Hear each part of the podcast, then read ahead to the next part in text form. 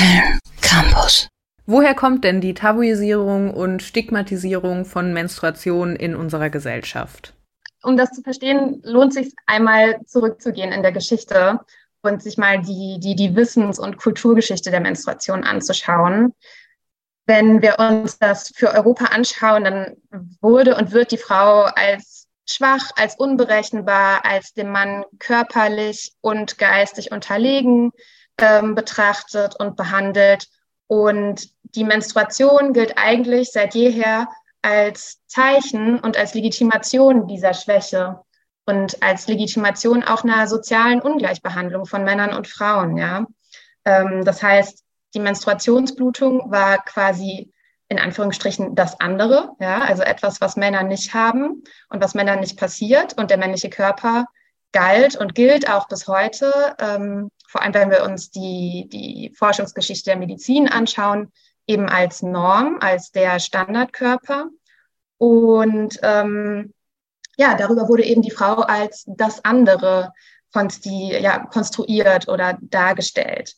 Ähm, ja. Das heißt, die Stigmatisierung von Menstruation ist also auch ganz eng verbunden ja mit so einem Verständnis von der Frau als Abweichung von der männlichen Norm. Genau, also ähm, die, die Stigmatisierung von Menstruation ist eben ganz stark verknüpft mit einer Stigmatisierung von Weiblichkeit. Ähm, und dient ja, dient quasi so als, als Projektionsfläche oder als, als Legitimationsgrund für eine Ungleichbehandlung von Männern und Frauen. Historisch, ähm, aber ich würde sagen, es gibt auch heutzutage durchaus noch Beispiele, wo wir, ja, wo wir so eine historische Kontinuität finden, ähm, was diese Stigmatisierung, auch Pathologisierung angeht. Ähm, das heißt, Pathologisierung eben, dass die Menstruation als etwas Krankhaftes, als Zeichen auch einer körperlichen, ja, als ein Zeichen der körperlichen Schwäche oder ähm, Unbelastbarkeit der Frau betrachtet wurde. Welche Auswirkungen kann denn so eine gesellschaftliche Wahrnehmung von der Menstruation als körperliche Schwäche auf menstruierende Menschen haben? Also ganz grundsätzlich kann man sagen, dass das sowohl körperliche als auch äh, psychische Auswirkungen hat. Das heißt, es wirkt sich auf den Alltag von Menstruierenden aus. Wenn, also in meinen Interviews wird sehr deutlich, dass ähm, das für Menstruierende nach wie vor eine Einschränkung bedeutet, dass sie auf bestimmte Aktivitäten zum Beispiel verzichten während ihrer Blutung, ja, sei es sowas wie Schwimmen, Sport, Ausflüge oder so, dass teilweise der Alltag von Menstruierenden sich auch um die Blutung rum strukturiert. Das heißt, dass äh, Menstruierende schauen, okay, in zwei Wochen kommt voraussichtlich meine Blutung dann ähm, plane ich in meinem Kalender dementsprechend. Ähm, das kann auch bedeuten, dass Menstruierende zum Beispiel einen Tampon viel zu lange ähm, drin lassen, nicht wechseln, weil sie vermeiden wollen, auf einer öffentlichen Toilette ähm, das tun zu müssen.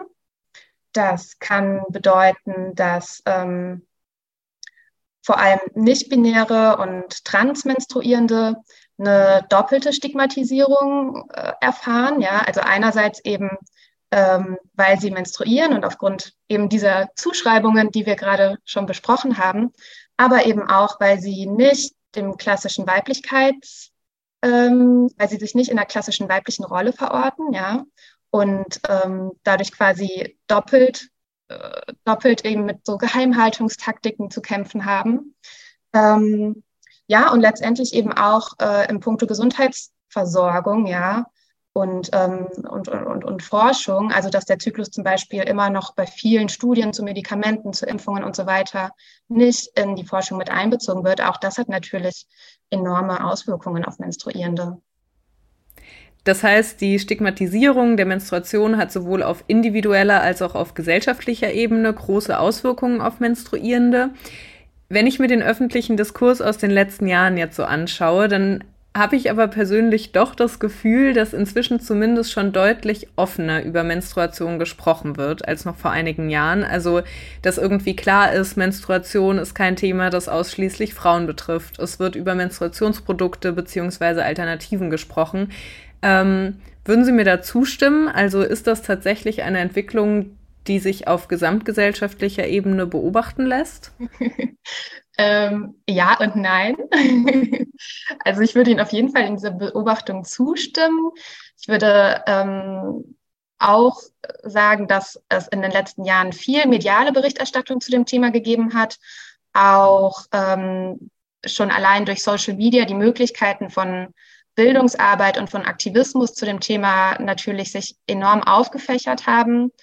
Und ähm, ja, ich nehme auch öffentlich auf jeden Fall diesen Appell deutlicher wahr, offen mit der Menstruation umzugehen, ähm, sie zu entstigmatisieren. Meine Beobachtung bisher ist aber, dass sich das nicht zwangsläufig darauf auswirken muss, wie Menstruierende in ihrem Alltag damit umgehen, beziehungsweise auch umgehen können. Ja, also ganz praktisch zum Beispiel in der Frage, wie rede ich da auf der Arbeit darüber? Sag ich, ich habe Bauchschmerzen oder sage ich, ich habe Periodenschmerzen? Kann ich mich zum Beispiel wegen Periodenschmerzen krank melden? Ja, solche Fragen. Ähm, da bin ich mir unsicher, inwieweit es da quasi schon so eine Übersetzung in den konkreten Alltag gegeben hat. Und was ich auch immer wichtig finde, mitzubedenken, dieser öffentliche Appell der Entstigmatisierung, ne, der kann natürlich bei Menstruierenden selber auch einen enormen Erwartungsdruck auslösen, äh, da dann auch total locker damit zu sein und öffentlich darüber zu reden und überhaupt kein Problem damit zu haben, öffentlich, äh, vielleicht auf einer öffentlichen Toilette nach einem Tampon zu fragen. Ähm, und dann zu merken, oh, mir fällt das aber vielleicht gar nicht so leicht, ähm, mir ist das vielleicht peinlich oder unangenehm, kann natürlich ähm, ja zusätzlichen Stress dann auch nochmal auslösen im Zweifelsfall. Mit dem öffentlichen Appell der Entstigmatisierung ist es also alleine noch nicht getan. Was können oder müssen wir denn Ihrer Meinung nach tun, damit diese Übersetzung in den konkreten Alltag, die Sie jetzt gerade schon angesprochen haben, gelingen kann? Ähm, also ich äh, denke, ich kann die Frage jetzt nicht erschöpfend beantworten. Aber ein Punkt, den meine Interviewpartner immer wieder ansprechen, ist der Punkt der Aufklärung und der Bildung. Ja, zum Beispiel in der Schule ähm, denke ich, es ist enorm wichtig, dass wir eine geschlechtsunabhängige ähm, sexuelle Bildung und Aufklärung brauchen, die über diese rein biologischen Faktoren hinausgeht. Ne? Also das ist zum Beispiel was, was meine Interviewpartnerinnen immer wieder erzählen. Naja gut, dann gab es halt eben Sexualkunde im Biounterricht. Da hat man dann gelernt, welche Hormone an welcher Stelle im Zyklus was machen. Das hat aber nichts mit den konkreten Fragen zu tun, die sich Pubertierende stellen. Ne? Und das hat noch lange nichts mit der Frage zu tun, was mache ich jetzt mit der Binde, was mache ich mit dem Tampon, wie gehe ich damit um, mit wem kann ich darüber reden. Ähm, also da mehr Raum ähm, zu geben, auch für solche Fragen, vielleicht auch immer wieder im Laufe einer Schullaufbahn. Ähm, ich glaube, das ist was ganz Konkretes. Dann etwas, was ja zum Beispiel in Schottland ähm, letztes Jahr beschlossen wurde, der Zugang zu kostenlosen Periodenprodukten auf öffent in öffentlichen Einrichtungen. Das ist auch ein ganz wichtiger Faktor ähm, für ja, letztendlich auch einen geschlechtergerechten Umgang in der Öffentlichkeit. Und ja, wir haben es ja schon angesprochen, der Punkt Forschung. Ne?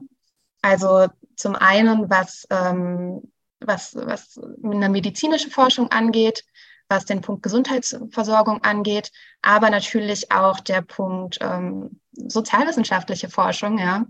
Also ich habe das ja erwähnt, das Feld der, der sozialwissenschaftlichen Menstruationsforschung hat sich ausdifferenziert.